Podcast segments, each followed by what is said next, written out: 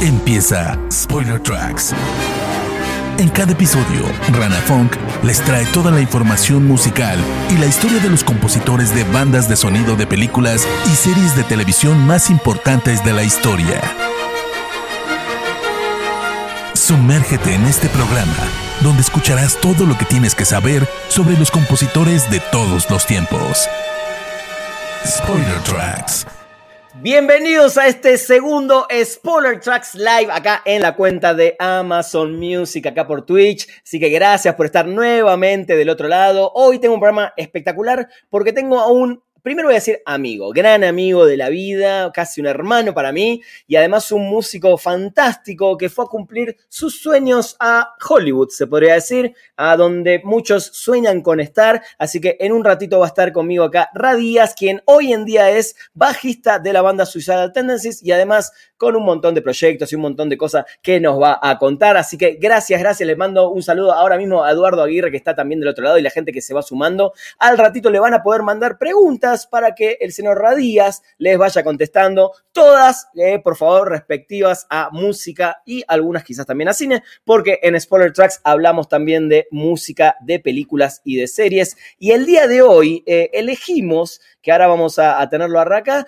películas sobre músicos, eh, sobre músicos, a ver con cuáles también se identifica eh, nuestro invitado de hoy, cuál es por qué eligió la música que le gustó, con qué música creció, algunos compositores y mucho más. Así que nada, gracias a la gente de Amazon Music por permitirnos este espacio de Spoiler Tracks en este segundo episodio. Hola alcaldesa también, veo que se va sumando de a poquito gente, le mando un beso grande también a la gente que se va sumando. Eh, y antes que nada, quiero agradecerle también a Spoiler Time por este espacio. Recuerden que esto lo pueden también estar escuchando en podcast, porque después de acá se va también al formato de podcast. Bueno, si les parece bien, ya no, no, no mucho más preámbulo, ya lo dije, Ra es un amigo, es un excelente profesional eh, y es un bajista. Yo voy a decir que es uno de los cinco mejores bajistas del mundo. A ver si él me, me dice que no y por qué. Pero bueno, lo voy a invitar a esta transmisión al amigo Radillas. Querido, Absolutamente no, no soy el te puse así en el top directo, no me digas que no ahora. No, no, no, no. Yo sé que no soy el único que piensa eso, pero bueno, hay muchos bajistas a través de la historia, pero nada, ¿cómo estás? Estás en Los Ángeles, estás ahí cerca de Los Ángeles. Sí, en Ventura, un poquito al, al norte de Los Ángeles. Muy bien, hace, eh, lamentablemente, bueno, seguimos en pandemia, hace como un, casi un año exacto que no, no hay movimiento, no estás tocando, pero sí estás grabando un montón de cosas. Contale rápido, rápido a la gente eh, estas pequeñas colaboraciones que hiciste con músicos del calibre, por ejemplo, de Mike Patton, de Fey No More. Eh, bueno, de hecho, exactamente hace un año, cuando empezó todo esto, hoy, onda, hoy hace un año, Hoy. Travis Barker puso un video de él tocando batería y yo como que de aburrido, no sé, de- por divertirme, agarré ese video y me puse a hacer como un bajo improvisando encima, se lo mandé a él y me dijo, oh, está buenísimo, ya, post- y lo posteamos. Y a partir de eso después me empezó a escribir como otra gente, ¿cómo lo hicieron? ¿Cómo lo hicieron? Y después como que conecté con, con, con Charlie de Anthrax y con él empezamos a hacer videos ya casi toda la semana de, de temas de Rush, de, no sé, de Kiss, de... Hay muchos que hicimos que al final nunca ni salieron. eh, después- Hicieron The Living Color también, me acuerdo ahora perfectamente. Sí, sí, con, con, con Cory cantándolo todo. Con Corey, cantante de Living Color. Y Randy MC. eh, y no sé, terminé haciendo, tocando unos festivales como online y, ya como que se me fue de las manos un poco la cosa, pero como, como que partí haciendo algo muy divertido y después se puso como bien así como, ya, la otra semana tenemos que hacer, y yo así como, uh, ya, como no sé. Es que creo que, Pero- creo que fue una, una buena manera también de, de estar activo. Lo hablábamos antes de salir a- al aire. La inactividad del músico también es, es complicada, ¿no? Porque uno vive Sí. de estar de Vos estabas de gira en gira con Suicidal Tendencies, no solo por Estados Unidos, sino por hasta Japón, Europa, eh, Sí, Latinoamérica. o sea, lo que me pasó a mí fue que, como que, en- en- entre comillas, como que no sé estar en la casa. Como que ya después de uno, de, no sé, un, un mes era como ya no sé qué hacer, no, no sé para dónde ir, no sé qué mirar en la tele, no sé qué película no- como que ya entraba así como un momento de, de como ya no sé, ver a, a subir a un cerro. Así como que ya.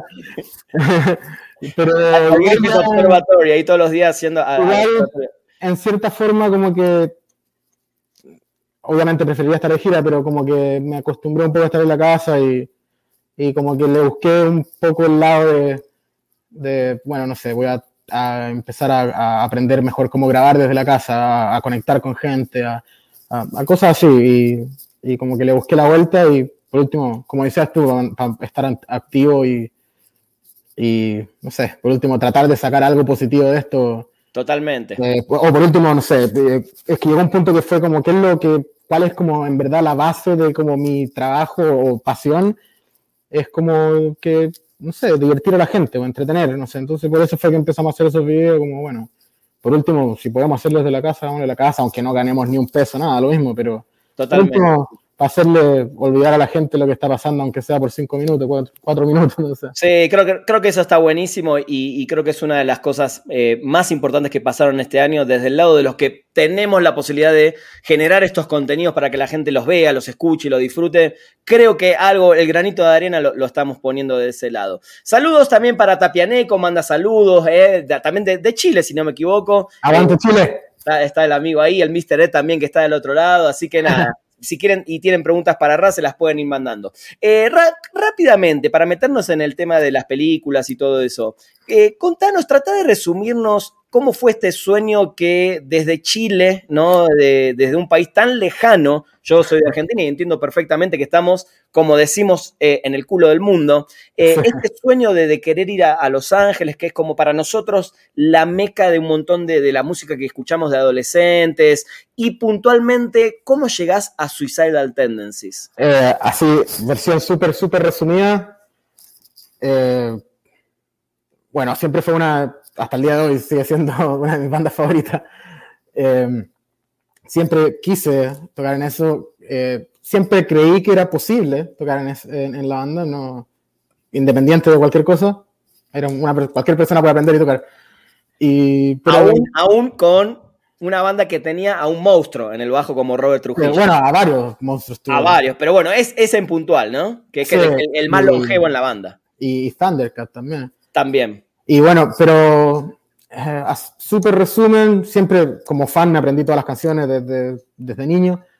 Entonces como que por ese lado ya estaba medio preparado, pero con ellos yo conecté a mediados de como los años 2000, onda 2005, 2006, y después ellos fueron a tocar a Chile eh, como en enero del 2008. Y ahí nos conocimos en persona y, y buena onda, los, les los saqué a pasear, todo eso, y nos mantuvimos siempre en contacto. Después fueron nuevamente el 2010 y también de nuevo estuve con ellos y el 2010 también me fui de, me fui de Chile a México a ver qué onda porque, eh, no sé, Chile se me hizo un poco repetitivo, quería ver qué pasaba, nunca había ido a México, estabas tú ahí, así que te caí ahí un, rato. Sí. Y, y como que al final igual todo eran pasitos como para llegar a, a, Estados Unidos. Y, y, ya estando en México empezamos a, empecé a visitar Estados Unidos más, más seguido y conocer gente y se dieron las cosas de que me pude mudar acá y lo mismo, de estar conectado con ellos, hacer eh, como básicamente lo que estoy haciendo ahora online, de conectar con otros músicos y todo eso, en ese tiempo era en la vida real. Y, y, llegó un punto en que necesitaban a alguien y por suerte yo estaba ahí como ya en contacto con ellos y todo fue como, bueno, ya, ahora te ganaste la oportunidad. Y además voy, a agregar tres cosas. Primero, tu preparación como músico y como bajista, eso es fundamental, ¿no? Porque no solo es, ok, mandar eh, mails y, viajar, sino que hay que estar también eh, preparado como músico, eso para mí es fundamental. Tu perseverancia, porque sos una persona súper perseverante y algo que no, no se, y lo sabes muy bien, no es muy, muy, como se dice, muy normal y muy común en los músicos, la puntualidad. Ra Díaz es la persona más puntual del universo, no solo del mundo de los músicos, sino del universo, ¿no? Siempre a la hora que estar estás ahí siempre. Soy bien psicópata. Pero aunque no lo vean, eso son las cosas que hacen la diferencia. sí, sí, totalmente. Ahí me, dicen, bueno, eh, no sé, a las una y, eh, y no sé, llego a las 10 de la mañana y me quedo esperando. Pero, no sé, así de, de costumbre nada más. Está, muy bien, está muy bien. Bueno, para, para el día de hoy eh, elegimos, eh, porque, a ver, voy a decir también que Ra es una persona que se la pasa viendo películas, no solo cuando está ahí, que no sabe qué hacer a veces o, de gira, eh, y siempre pregunta qué película veo, porque ya las vio todas. entonces, como son tantas, tantas, tantas, elegimos eh, centrarnos en películas que tienen que ver con músicos. Algunas son biopics y otras son completamente ficticias o, algunas hasta comedias de músicos. Así que vamos, a ir eh, hablando de algunas puntual que elegiste. Me gustaría que me digas el por qué y, qué recuerdo tenés puntual de la película. Yo te voy a preguntar ciertas cosas. Eh, en esta primera tanda, bueno, la primera es Rockstar. Esta película de, esta persona que era cantante de una banda de covers de una banda de glam rock, ¿no? Como si fuera un Motley Crue, en, esa época de los 80 que el, hairstyle, el, el, hair music, como le dicen, estaba súper de moda con Motley Crue, Poison, Rat, y bueno, no sé cuántas bandas más. Eh, ¿Qué fue lo, que, lo primero que te gustó de esta película en general y de la música de Rockstar? O sea, está la conexión como obvia de, que él se unió a su banda favorita, básicamente, de un, día a otro. Fue como, oye, súbete un avión mañana y bueno, vive su sueño y todas esas cosas. Igual a mí lo que, mm, bueno, o sea, asumo que todos los que están mirando ya han visto la película, no quiero así como arruinar nada, pero... No importa, digo, no, no, eh, cuentes el final nada más.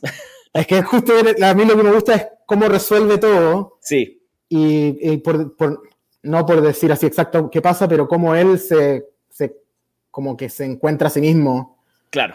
Y, y, y al final lo otro era algo pasajero que, que, bueno, o sea, obviamente le cambió la vida, pero no era eso lo que él tenía que hacer o, buscaba en verdad. Totalmente. Él, vive en ese, no sé, esos meses o ese año que toca con esta banda, que era, era un poco lo que dijiste, la banda de sus sueños, eh, o por lo menos en la banda que él hacía sus covers, vive realmente el, rockstar, vive eso de las groupies, de tener a todos a, sus pies, de, ser el líder de, una banda famosa, eh, y como decís, al final se da cuenta que él quería ser músico, pero no, no a ese nivel, o por lo menos no quería eso en su vida. Claro, no es lo que lo llenaba o hacía feliz, o qué sé yo. Totalmente.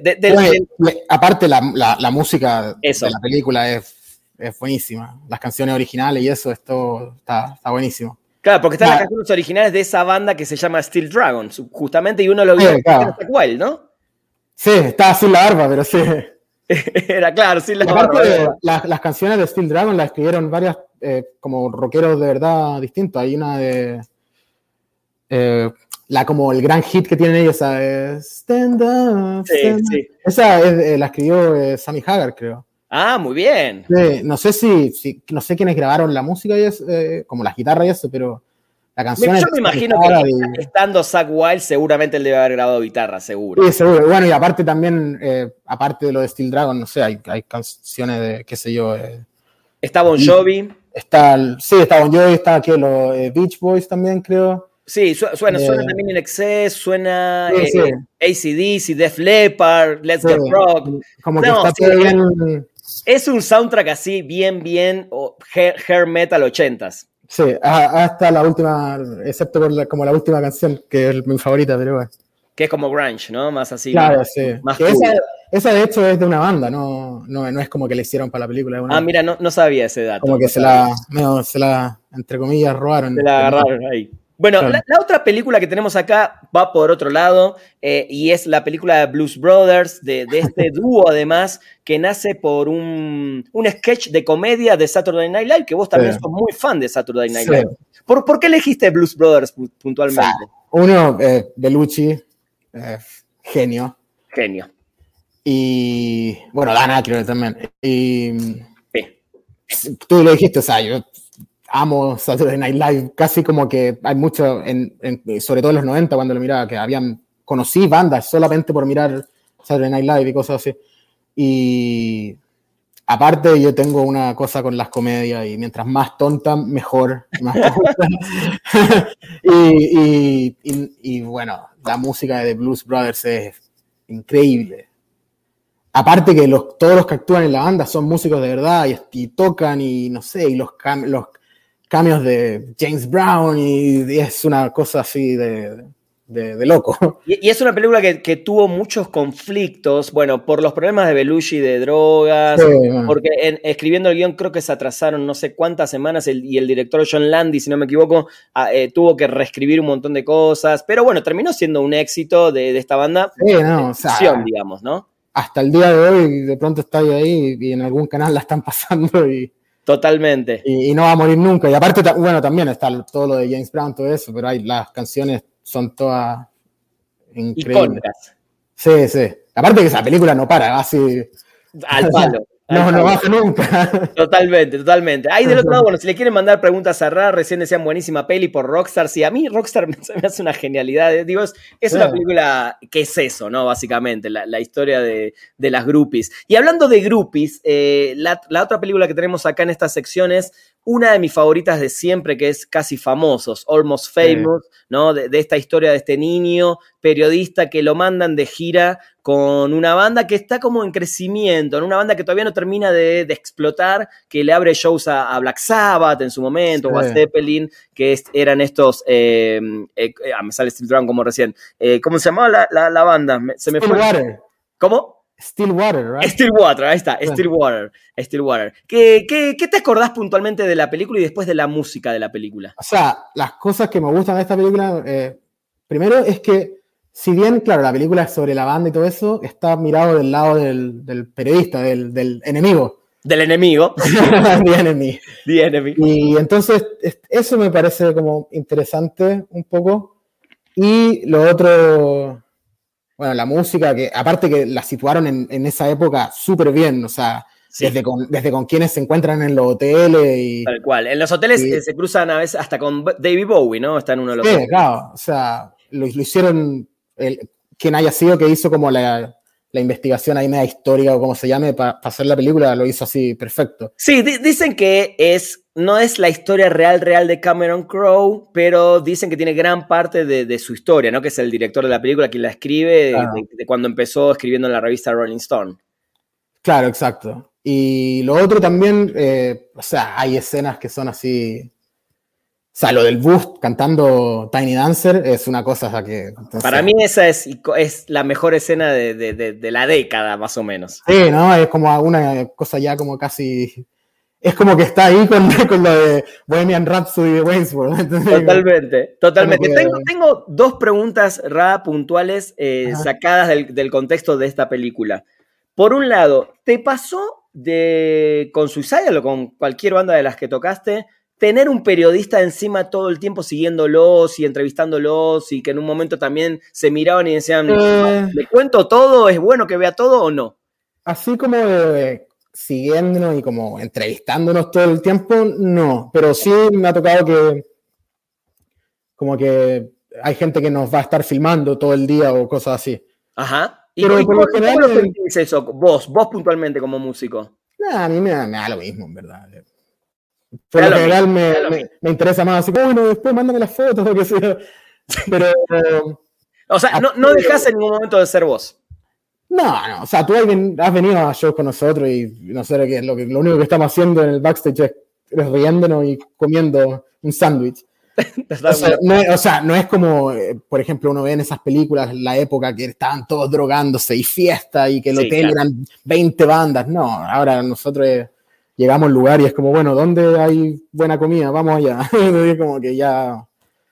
Está bien. Y la, y la otra pregunta, ¿te pasó sin dar nombres? en cualquiera de las bandas que son muchas con las que tuviste la posibilidad de salir de gira, grabar discos, hay un fuerte tema de egos en, en Casi Famosos entre el guitarrista, el cantante que quiere ser más, cuando le muestran la playera. Está borrosa. Y, y, se ve borrosa, solo se ve al guitarrista adelante porque él era realmente el, el, el más importante, digamos. ¿Te pasaron situaciones similares? Eh, no, así como algo que sea un problema, no.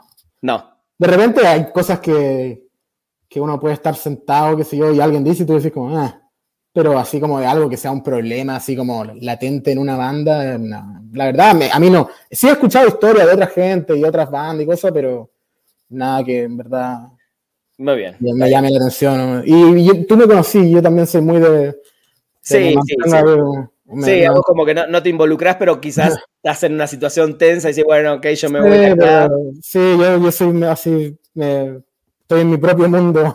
Está muy bien, está muy bien. Bueno, acá, acá hay, hay dos biopics. eh, una particularmente de, mm, que está realizada como un, como un musical, que es Rocketman, la película de Elton John. Sí. A mí particularmente me encantó, me gusta muchísimo. ¿Qué, qué es lo que más te gustó? Y, y te gustó esa manera de que sea como un musical contada más que una biopic, Eso digamos? es, es lo, lo como divertido, porque yo la fui a ver apenas salió. La, la estaba esperando. A mí me, me encanta, me- siempre me han gustado mucho, mucho Elton John.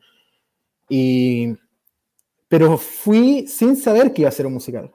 Bien. Yo, en verdad fui a esperar una, una biopic como tal. Con, con, con- sí, con música de ellos cantando, pero no. Claro, sí, obvio. musical. Claro, claro. Y como que parte la película y veo como que una escena media musical y digo, ah, qué curioso esto.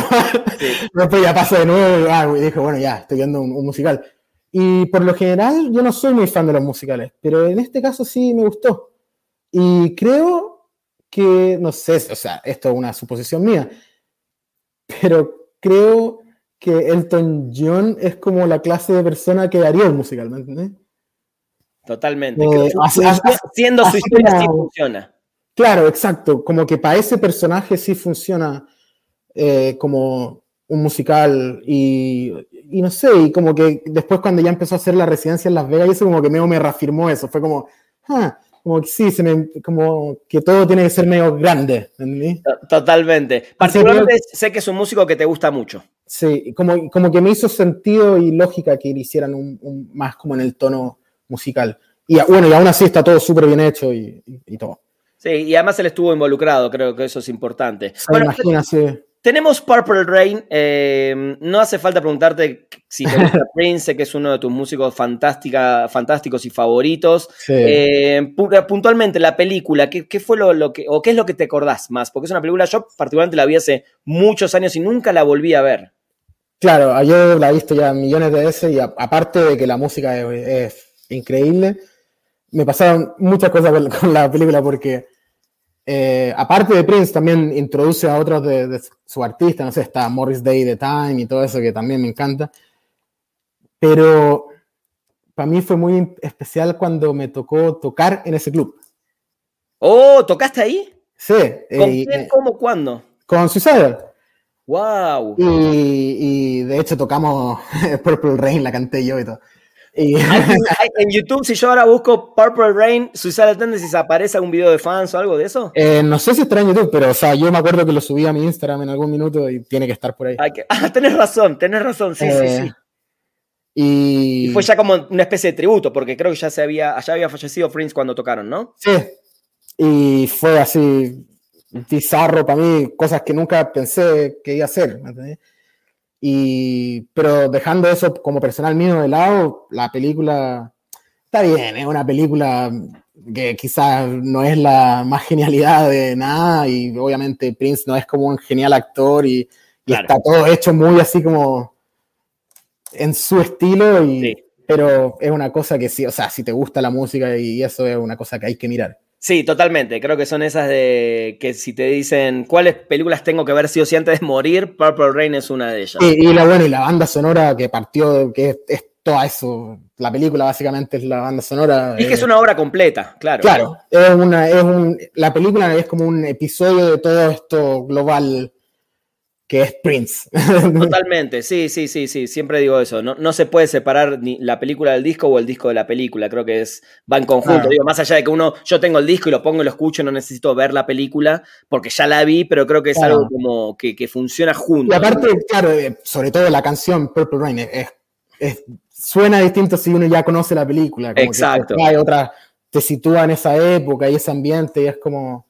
porque la canción la tocan todo el rato, uno puede ir acá a un restaurante y va a sonar, pero si uno no ha visto la película no te va a llegar de la misma manera que... Totalmente. Dice eh, el amigo Chile Tapianeco, dice, me gustó mucho más Rocketman que Bohemian Rhapsody, que ahora vamos a hablar. Espero que Stardust no decepcione. Bueno, estamos esperando qué va a pasar con esa película de eh, David Bowie. Princesa Sí. manda, eh, alcaldesa, perdón, manda en corazón, dice Prince Corazón. Eh, Rocketman chulada. Sí, Rocketman para mí es fantástica. Me, Sí. me- no me, me- me pareció muy... oh, La, la descartaron de, la, de las premiaciones de los Oscars cuando le tendría Sí, que haber hubo, hubo varias personas que como que no les... No sé por qué. Tristemente, no, no sé por qué, ni siquiera a él, a Taron Egerton, ni siquiera lo nominaron, creo que estuvo fantástico. Y ahora pasamos a un poco la de la discordia, que es Bohemian Rhapsody. Si bien eh, este mundo de Queen, una de las bandas más importantes quizás de la historia del rock, yo, vos lo sabes muy bien, yo no soy tan fan de Queen, me, gustan ciertas canciones, eh, me gusta su, su, soundtrack de Flash Gordon, etc. Pero nunca fui fan. Pero la película, quizás al no ser yo tan fan, la disfruté bastante. Creo que, tiene momentos muy buenos, pero creo que el fan fan, creo que salió un poco decepcionado por cómo se contó la historia, porque faltó como la parte un poco más dramática de Freddie Mercury, como que fue un poco pero también, eh, o sea, a mí me encanta Queen, no soy un fanático que me sé la vida de todos los integrantes y nada, pero me encanta la música. Y, pero igual hay que entender que es una película, no es un documental.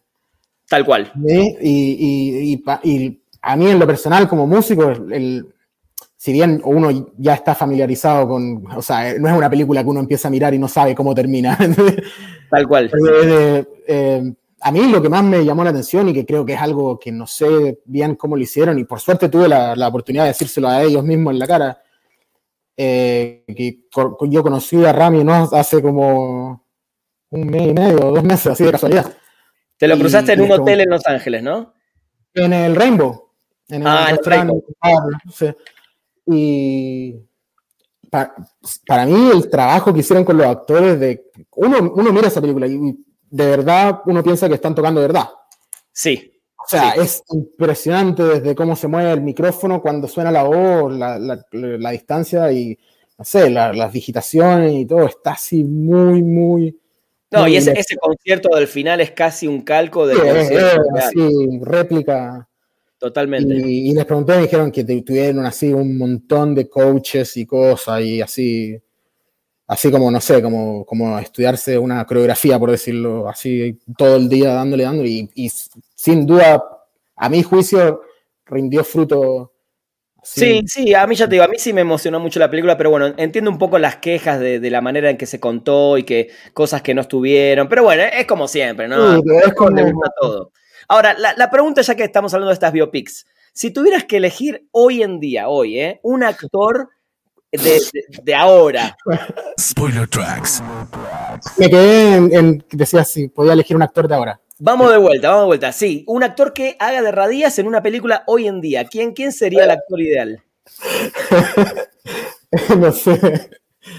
Eh, es que bueno, tendrían que ser varios dependiendo de la etapa, pero. Puede ser. Bueno, ahora, ahora viste que va a salir en Amazon Prime Video la, serie de Maradona. Maradona se eh, en un par de meses. Y hay cuatro Maradonas: el niño, el joven. Claro, exacto. Bueno, no sé quién tendría que ser quién, pero me gustaría, me gustaría terminar en Jack Black. Me encantó, me encantó que Jack Black sea el último. Sí, como que voy para allá. y además otro músico impresionante. genio. Muy bien, me gustó. Bien, Jack Black ya está, puede, puede ser uno. ¿Alguno más? Eh, antes de eso no sé, en verdad, no, no sabría. Está bien, pero me gustó Jack Black, me gustó Jack Black. Eh, que termine ahí.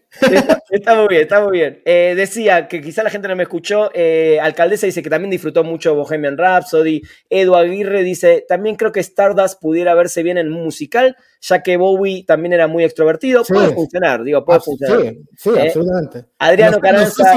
si, a los fans les gustaría mucho. depende cómo lo interpreten y las canciones. Creo que tiene mucho ah. que ver ahí, ¿no? Depende. Eh, y dice, Clau Martínez pregunta, ¿dónde, eh, está, ¿dónde están que hay sol todavía? Bueno, estás en Ventura, ahí en California. sí, acá son las eh, cinco y media de la tarde. Cinco y media de la tarde. Acá, bueno, estamos en la Ciudad de México. Todavía hay solcito, pero yo estoy acá. Este, este es el, invierno de California. El invierno de California. Como 20, grados. Con, estas tres películas, em, una es That Thing You Do, esta para mí maravillosa película. Me encanta con Tom Hanks, ¿no? Que Tom Hanks es el manager de esta banda, una banda que eh, promete ser como una especie de los nuevos Beatles, ¿no? En esa época de los 60s. ¿Qué, qué recordás de esta película y por qué elegiste para, para hablar hoy acá de esta? Bueno, justamente lo que decía tú de los, en, la película hay muchos como ahí medio golpes a los Beatles. Que, sí. O sea, y la historia también es, hay muchas cosas en la historia de la película que están como medio robadas a los Beatles. El, no sé, que la, que la, banda se, se, hace como exitosa cuando sacan al baterista y, y al bajista. Eh, Em, ¿Qué otras cosas? Eh, la, primera, canción de los Beatles, que, ¿cuál era esa? Please, please. Eh, no, me acuerdo el nombre. Sí.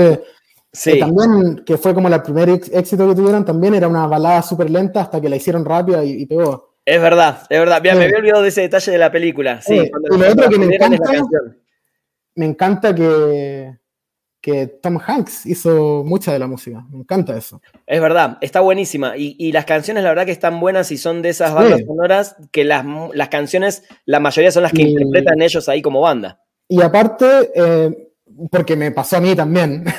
Contame.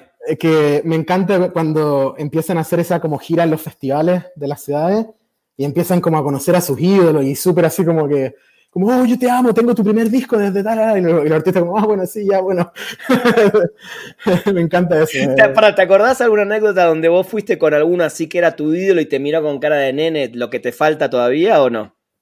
No, así como tal, no, porque igual yo me, me, sé comportar y como todo, pero, pero sí me ha pasado que, o sea, no sé, una vez, antes de yo tocar en, en y todo, me, me, tocó sentarme con Ozzy Osbourne como por una hora a entrevistarlo. Claro, me acuerdo perfectamente. Y porque me enviaron de una revista en, en Chile, fue como, ¿a quién conocemos allá? Y me contactaron y, fui. Y, y, tenía, aparte que estaba representando a una revista y eso, como que yo comportándome súper, ah, bueno, sí, oh, sí, pero por dentro yo me estaba muriendo. Totalmente. Me acuerdo que salí de esa pieza y, y caminé así alrededor de la cuadra, así como, oh, oh, para, y, esta es otra pregunta, Ra, que me gustaría desde tu experiencia, mientras eh, Mr. Ed dice, gran, gran peli con un soundtrack muy rico. Sí, totalmente. Fun fact de las primeras movies de Charlize Theron, ni me acordaba que estaba Charlize Theron en esta Ella es la, la, novia del baterista, que lo deja por un dentista o no sé qué. Mirá vos, ni me acordaba. Lo que pasa, que, pasa que sale como con un corte de pelo así medio... Sí. Bueno, hablando de eso, bueno, no, no de Charlize Theron, pero de ella en la, en la película era la, como la novia del baterista. Sí. Y me gusta mucho que dentro de la historia de la banda, como que también está en medio la mini historia del baterista en sí, él como músico. Que le gusta el jazz. Le, sí, le gusta el jazz, va al bar de jazz a ver a sí, de jazz, totalmente. Y, lo conoce. Quiero preguntar algo eh, que es fundamental en esta película. Muestran justamente, ellos graban su primer eh, single, ¿no? En esa época salían los 7 pulgadas con, con una grabación y empiezan a sonar en la radio, todos emocionados, estamos en la radio. ¿Recordás la primera vez que una banda tuya salió en la radio y cómo te emocionaste? Sí, eh, no, o sea, no recuerdo así como el día exacto, exacto, pero... No, claro, claro. Pero sí fue emocionante.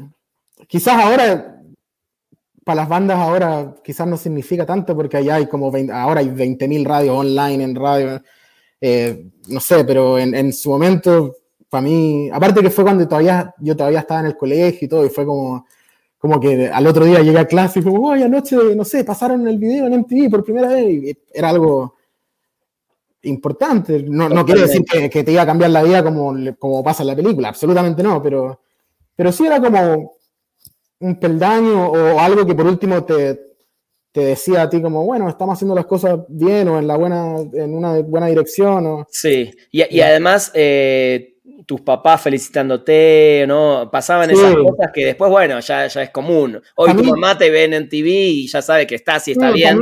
Para mí, todas esas cosas lo que me emociona es como saber que mis papás lo, van a ver.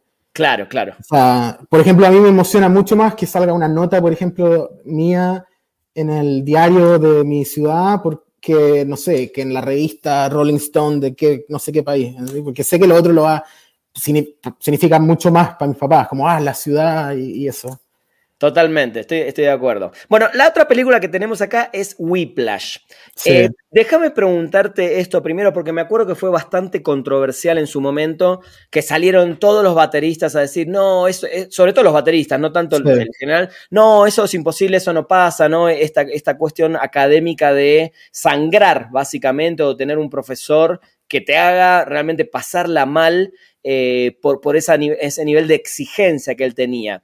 ¿Te pasó en algún, en algún ámbito, ya sea académico o ya tocando con una banda, tener una experiencia de que te, de esa presión de si no tocaste perfecto cada notita en su lugar y no te moviste, te tiraron, no te digo que te tiraron con un platillo en la cabeza, pero te hicieron sentir mal?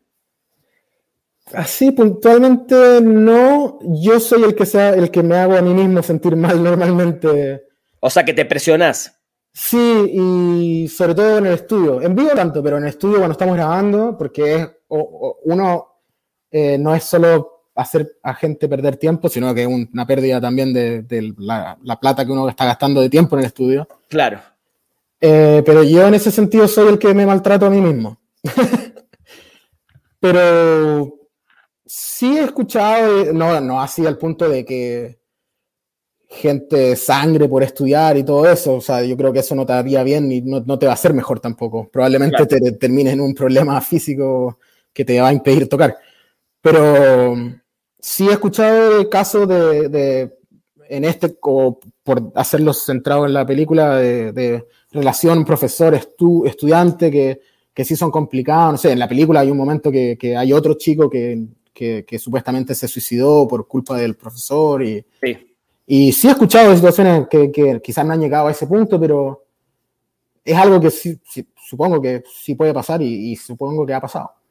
Y, y, aún así, la película la, encontré interesante por el tema de, de, como más por el lado de que es algo...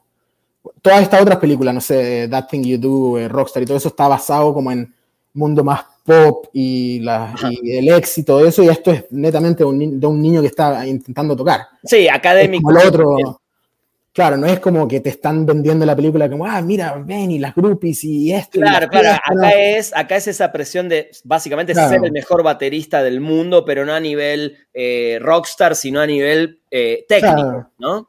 Claro, y que eso como que podría ser guitarra, piano, cualquier, como que la película no es tanto lo de la batería, es más la, relación, drama entre ellos y... Totalmente. a, mí, se me hace una película fantástica. Bueno, el soundtrack es fenomenal. Eh, Damián Chazelle, que trabaja con este Justin Horwitz en, casi todas sus películas, y este Justin Horwitz, amante del jazz y escribiendo la, la partitura. Hablando de, hablando de que, porque ahora, justo como dijiste, Whiplash y batería. No sé si puede que esté mintiendo porque no, no lo he corroborado, pero el otro día me comentó alguien que en la otra película, en la That Thing You Do, no, no, no, That Thing You Do de ah, Tom Hanks, el solo de batería del, eh, casi del final, ese Am Spartacus que graban y eso, me parece que lo escribió Tom Hanks, el solo de batería. No tenía esa edad. No, sé si será ahí, quizás uno puede buscar, pero me, vamos a averiguarlo, vamos a averiguarlo. Me gustó. Bueno, y para el final de esta partecita, Green Book, ¿no? Una película ganadora del Oscar, también de una historia de un músico afroamericano que se la hacen pasar bastante mal eh, en el sur de Estados Unidos cuando se va de gira. Déjame preguntarte, Ra, también. Aparte de la historia real. Historia real, sí. Y justo tiene que ver con eso la pregunta. ¿Qué tan difícil es eh, para un músico chileno, barra latinoamericano, digo, argentino, chileno, mexicano, triunfar en Hollywood, donde es, hay una, también hay, hay una batalla constante, hay muchísimos músicos. Eh, ¿Sentís que eh, algunos músicos sienten que los invadís, que ese no, es tu lugar? O, siempre tuviste las puertas abiertas del lado de los colegas? Eh, o sea, yo nunca he sentido como una mala onda por otros músicos, para nada. Eh, lo que pasa es que al menos acá, en, Los Ángeles o California de por sí, ya todo el, todas son de otras partes. Ya como claro, sí, eso es verdad. Y lo otro es que a la larga se basa en, en quién toca bien, quién toca mal, quién, como decía antes, no sé, llega la hora, se aprende las cosas, ya da lo mismo de donde uno sea, qué color sea. Si uno cumple, cumple y funciona, funciona y como que ya fue y en mi caso particular también, en mi banda, en, en, Suicidal, es una banda que siempre ha sido bien, que uno es latino, que el otro es afroamericano, que eh, uno es blanco, que, y entonces como que no es como que se vea raro ni nada, como que la gente ya está medio acostumbrada a que, que seamos medio mixto, por decirlo. y, y, desde que Trump asumió, que por suerte, bueno, ya no, lo no está más, eh, ¿Sentiste en algún momento algún rigor de, alguien del público? Porque bueno, además vos sos una persona que expresa lo chileno, tiene su bandera chilena, no solo en la remera, playera, sino también a veces la colgás. Eh, eh, ¿Alguna vez se desubicó alguien, eh, latino, bajate de ahí o no? me ha pasado más, que lo encuentro más gracioso, es que a veces tenía, claro, la bandera de Chile y que la gente pensaba que era Texas. y, me decían, eh, Texas, y yo así como, ¿qué? Bueno. Eh, una, una sola vez me pasó, que, pero no era así tanto como... así como, uh, ándate a la casa y nada, pero sí que tocamos en una ciudad y justo, eh, y también yo creo que si hubiésemos tocado otro día no habría pasado, la verdad. Tocamos justo el día que era como, había como este, el rally de, de Trump en la ciudad. Uh, Antes, antes de que lo eligieran, así como justo antes. o sea, la gente estaba ahí en su máximo apogeo, digamos. Y, y claro, y había como alguien, en, en, por decir, en el lado derecho del público que cada vez que yo iba para allá me hacía así como... Sí, Pero en verdad... onda. sí, pero yo me empecé a reír y como que eso lo enojó más y al final como que el, el- el mismo público se encargó de eso. Me imaginé. Nunca, nunca pasó a mayores, digamos. No, no, no, como que en algún minuto alguien como que vio lo que estaba haciendo y como que lo agarraron así como, ah, sale de acá y como que lo tiraron para atrás y ya fue. No, no pasó mucho. Está muy bien. Bueno, voy a poner una última imagen antes de ir al versus. Eh, ahí la gente puede seguir. eh, me, da, me da miedo el verso. Te da miedo, que te tiene que dar Sí. miedo. El versus es para que les dé miedo a los invitados. Eh, pero bueno, la gente si tiene más preguntas para Ra las puede mandar. Recuerden que esto es Spoiler Tracks, el episodio número 2. Vamos con, elegí esto y le dije a Ra en la semana que lo hice porque no lo quería agarrar en curva. Yesterday es una película, puede gustar o no, a mí la verdad me entretuvo muchísimo. Eh, no me gusta mucho la resolución en el final, pero bueno, eso es un tema que Sí. podremos hablar en otro programa de cine. Eh, pero es una película que cuenta una historia de un personaje que era, tocaba, se sabía todas las canciones de los Beatles, y un día tiene un accidente, despierta el otro día y supuestamente el mundo no conoce la existencia de los Beatles, y él cuando empieza a tocar las canciones, todo el mundo lo mira y le dice, wow, qué canción que acabas de componer, ¿no? Y quizá había tocado, no sé, Yesterday, por ejemplo. Eh, entonces lo, yo le quería preguntar a Ram si él, si a él le pasara algo similar, ¿de qué banda le gustaría saberse todas las canciones, empezar a tocarlas y hacerse famoso por las canciones de otro grupo? Te voy a contar algo divertido. Es Sí. algo, no, no a ese puntual de como banda, pero son cosas que me he preguntado antes. Y, pero, por ejemplo, siempre me preguntaba yo antes, eh, decía, como, así como un Back to the Future, por decirlo, y, y- y ser el, como el Larry Graham que inventó el slap. Ajá. Así como llegar un día a un club en, no sé, en los 70, 60 y así como, ah, miren, miren, sabiendo lo que sea hoy, obviamente Claro, y como ser algo que nunca han visto. Siempre me preguntaba como cosas así. me gusta eso. Y, y cuando me dijiste eso, como que me puse a pensar si hay una banda que yo haría eso. No sé si hay una banda porque no, porque, no sé, tendría como que de partida quitarle el puesto a alguien que afectó a, a mí y al mundo entero y no sé si eso es una responsabilidad. Es como la película, sí. Sí, pero igual también, como que mientras más lo pensé, al final llegué a la, resolu- a la resolución que no sé si sería una banda. Yo creo que haría una canción que sé que me va a generar muchísima fortuna para el resto de mi vida y después me concentro en hacer lo que yo quiera. Me gustó. ¿Y tenés esa canción o alguna canción así? No sé, quizás, no sé, Yesterday o, o no sé, ¿qué generará más? El cumpleaños feliz, no sé. No lo sé ahí. Lo, no que, lo que genere no más- sé si alguien tiene registrado el cumpleaños feliz. Pero no Igual- sé, podría ser algo así, un tema icónico, no sé. Y, Claro. Y listo, ya fue. Y no, interfiero, y no mucho en la historia del, del, del mundo. ¿me ¿Para qué meterte en problemas? Igual me gustó, me gustó lo de nomás. Sí, me gustó lo que decís Larry Graham, como el creador de, de un estilo dentro de un, de un instrumento, ¿no? Claro, después que se desarrolle por sí mismo y, y vaya donde sea, pero como meter el nombre ahí en la historia de alguna forma. así como- Muy bien, me gustó. Antes del, del versus, te tengo una pregunta acá que dice Tapia Neco, dice, Ra, ¿qué opinas de los arranques medio fascistas que se tiran algunos artistas como Phil Anselmo? Y no sé, como que a mí. Como que hay que tomarlo un poco de quién viene, no sé, o en qué momento, de repente. eh, que lo haya dicho, no sé si significará exactamente que en verdad piensa eso, no, sé, yo no lo conozco a él, no, no tengo. eh, pero no sé, la verdad, a mí en lo personal no es algo como que, si obviamente no estoy de acuerdo, no es como que me sienta así como, Atacado. "Oh, me, me lo dijeron a mí, me duele el corazón, eso no, como que yo medio como, no, no les... Cada no, uno. no quiero decir que no, que no le doy importancia, porque obviamente Claro. es un tema importante, pero que no, como que no gasto energía en discutirle a esa gente ni nada. Y, Está muy bien. porque también, o sea, si por algún motivo eh, yo soy el que le va a hacer cambiar la mentalidad a alguien después de tantos, tantos años, lo dudo. Sí, Así que está, es como, ¿por qué me voy a meter a discutirle eso? Y es como, bueno, ya, sí, dar lo que queráis. Está muy bien. Pero está muy no, no sé. Obviamente preferiría que no hicieran nada de eso, pero no sé, la gente es rara. Totalmente. Bueno, vamos a ir con el versus. Eh, voy a poner la imagen, pero déjame decirlas y, y no. Déjame hacerte la pregunta. ¿eh? En algunas es fácil, en algunas no. A ver, ¿Beatles o Rolling Stones? Ah, para mí esa es fácil, Beatles. Los Beatles. ¿Por qué? No sé, siempre me, ha- me ha gustado más. eh, La música de los Beatles. Me, me- gust- eh, me gusta más que es como los Beatles. Eh, como que Rolling Stones es más ya como Mick Jagger y Keith Richards y como que, no sé, como... Y, pero igual musicalmente siempre me ha gustado mucho más los, Los Beatles, como que lo encuentro más, no sé. Está muy bien. Tiene- los, Beatles tiene de todo. Tiene experimental, tiene Sí. pop, tiene de todo. Así que me gusta mucho. Bien, me gustó esa respuesta. Esta, eh, porque además sé que sos muy fan del cine de los 80, sobre todo, y de algunos personajes. Esta es Sylvester Stallone o Arnold Schwarzenegger. Uh, Está difícil. ¿Como personaje o como las películas de cada uno?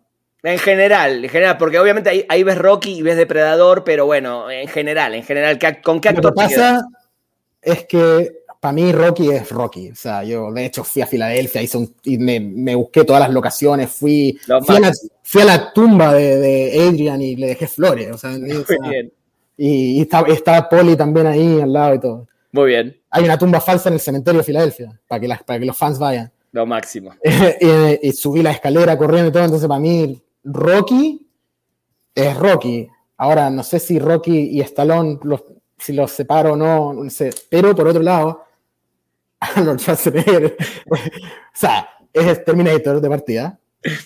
Y, o sea, es un tipo que llegó hasta ser el gobernador de acá. o sea, Tal cual, tal cual, tal cual. y, y aparte lo sigo en Instagram y me vuelve loco con todo lo que postea. Tal cual. Está bien, está bien, te- está bien. Te- eh, lo explicaste bien, no hace falta No quedarse sé, solo con uno. sí. A ver esta, a ver esta. Bang Bang Zamorano o el Matador Salas. Uh. No sé. Está difícil, ¿eh? Yo creo que voy a decir Zamorano. Zamorano. ¿Por algo en especial? Eh, o sea, fue Pichichi. Bien. y. No sé. O sea, creo que quizás es como. Como más internacional a nivel global. Eh, que no sé, que de- yo he estado en, en Suiza, en un pueblo así que se llama San Galen, que no es ni Zurich nada, y he escuchado gente eh, ah, ¿de dónde eres tú? De Chile, y me dicen, ah, Zamorano, Zamorano. Y claro, el primer club internacional de Zamorano había sido en esa ciudad, y como el- hasta el día de hoy es ídolo.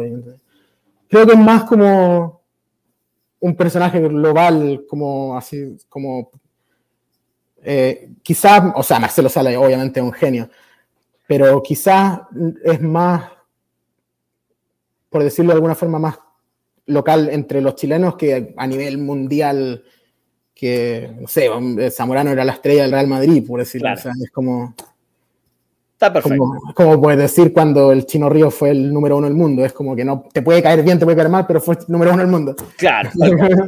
A ver la siguiente. A ver la siguiente. ¿Megadeth o Metallica?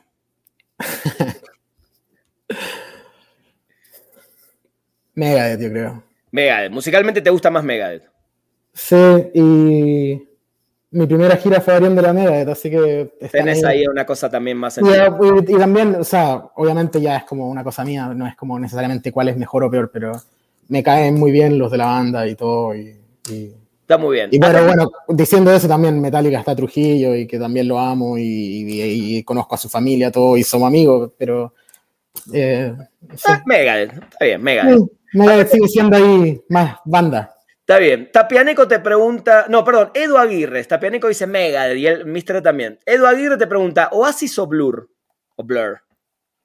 Blur. Blur. Ah, yo No sé, también. no sé si hay una, una razón de por sí, pero Blur. Blur. Bueno, eh, acá eh, faltan un par más. Eh, nosotros con Ra, voy a confesar, cada vez que nos vemos, eh, una de las visitas, un- una es Ameba, siempre vamos a Ameba, y la otra es ir a comer. Disfrutamos muchísimo la comida.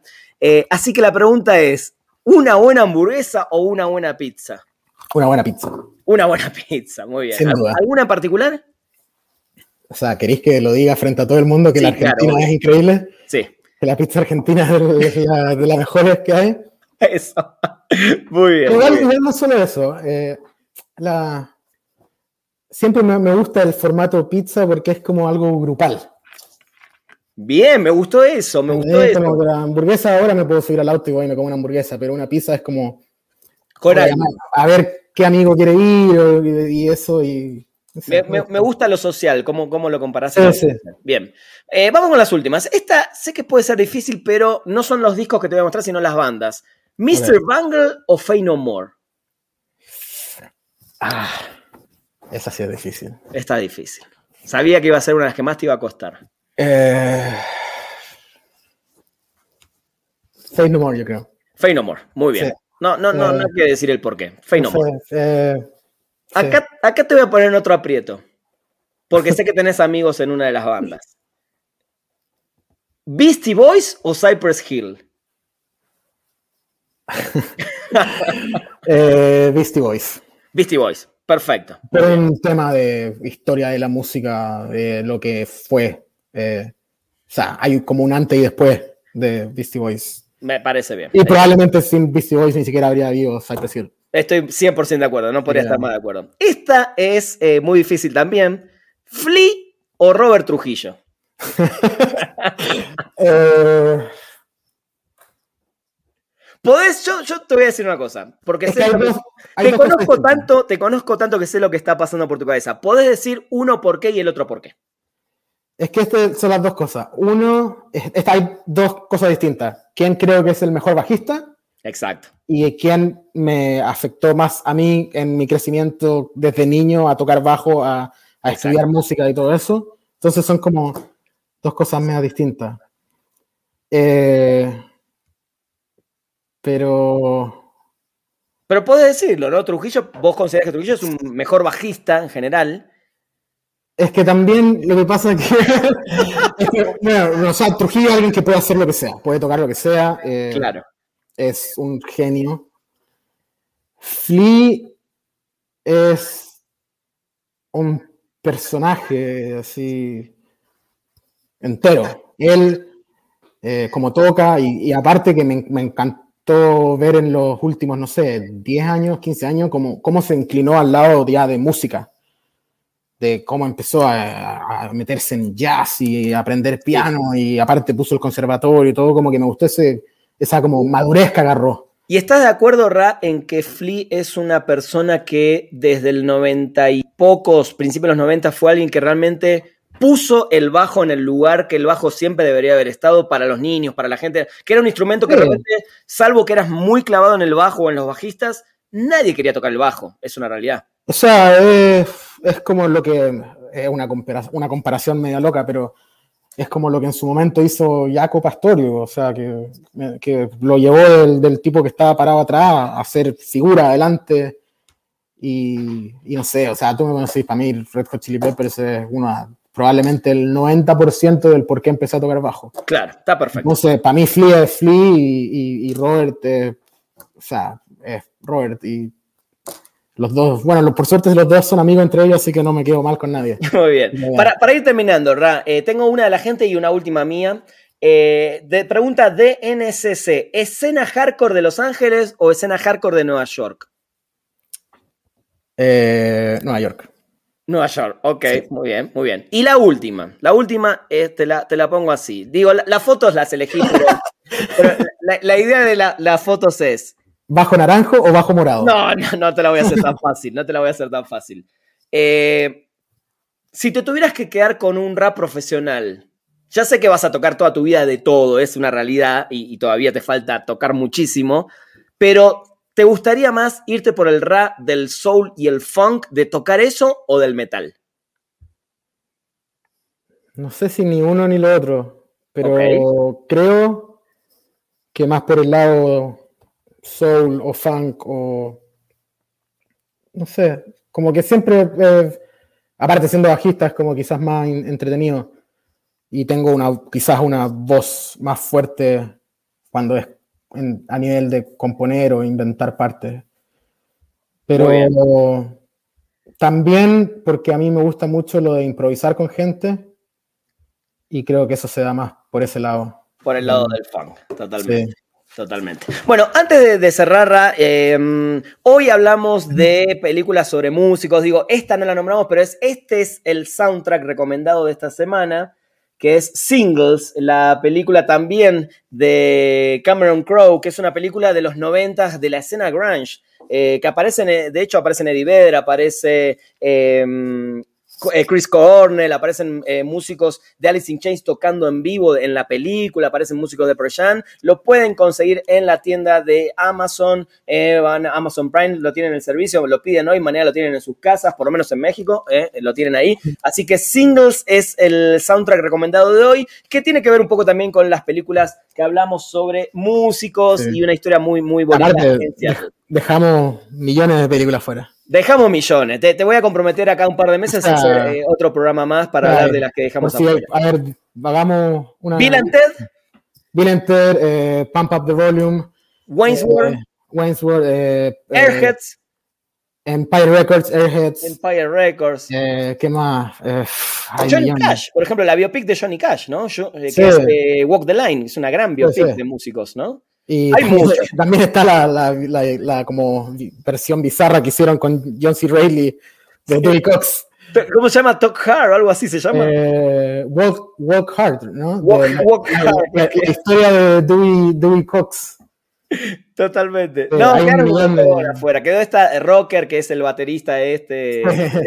hay muchas, hay muchas, pero bueno, vamos, en un par de meses hacemos una segunda parte eh, y, hablamos de las que nos quedaron afuera. Sí, aparte también hicimos música para tu documental, así que... Hay que hablar de eso también y me quedaron también preguntarte compositores favoritos y para qué película te hubiera gustado hacer la música. Pero bueno, ya que nombraste a fanaticbychoice.com, la historia de... Bueno, la historia de varios fans de los Chili Peppers, inclusive Ra está ahí con algunos testimonios y tuve la suerte de que Ra con otro amigo también en Argentina eh, compusieron algo de música para, para ese documental. Pero bueno, nos quedan para la próxima, ¿te parece? Sí, cuando quieran, yo feliz. Muy bien, amigo, te agradezco muchísimo, en serio. además, hace mucho que no hablábamos, un rato largo. Eh, digo, siempre nos mandamos mensajes. Ra es el primero que ve una figura de, no sé, de hoy me mandó una de Drácula de, ¿cómo se llama? Leslie Nielsen. ¿no? Sí, sí. ayer, te mandé también fue lo de Back to the Future también, ¿no? Nos encanta la cultura pop mucho a los dos, más allá de que tuve la suerte, el privilegio y ojalá no, no haya sido nunca la última vez que hayamos tocado juntos. Eh, eh, además, Ra también graba bajos en, en, varios de mis discos de Americana Sound System que ya les hice escuchar. Así que nada, amigo, te, te quiero mucho y, fue un placer en serio tenerte acá conmigo.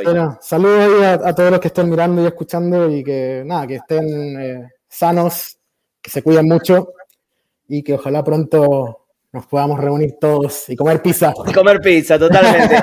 y, ojalá nada, amigos de, Latinoamérica, cuando vean que Suicidal Tendencies ya está de vuelta en tour, que la pandemia eh, ya, ya, fue una cosa del pasado, vayan a apoyarlo y vayan a verlo porque van a ver no solo una banda que tiene una energía yo tuve la suerte además de verlos arriba del escenario y, el, volumen y la energía que tienen, sino que van a ver a uno de los cinco mejores bajistas de la historia. o sea, sería Flir, Trujillo, faltan después Chaco, Pastorios en su momento, eh, estás vos y podría poner Les Claypool y ya. ¿No? Muy bien. Ra, te mando un abrazo enorme. Dale. Un abrazo a todos. Que estén muy bien. cuídense. Gracias. Esto fue un nuevo episodio de Spoiler Tracks Live acá en Amazon Music. Nos vemos en vivo todos los lunes a las 6 de la tarde acá en este canal. Adiós. Esto fue Spoiler Tracks. Los esperamos en el próximo episodio con más información y la música de los mejores compositores de bandas de sonido de películas y series de televisión de la historia. Spoiler Tracks.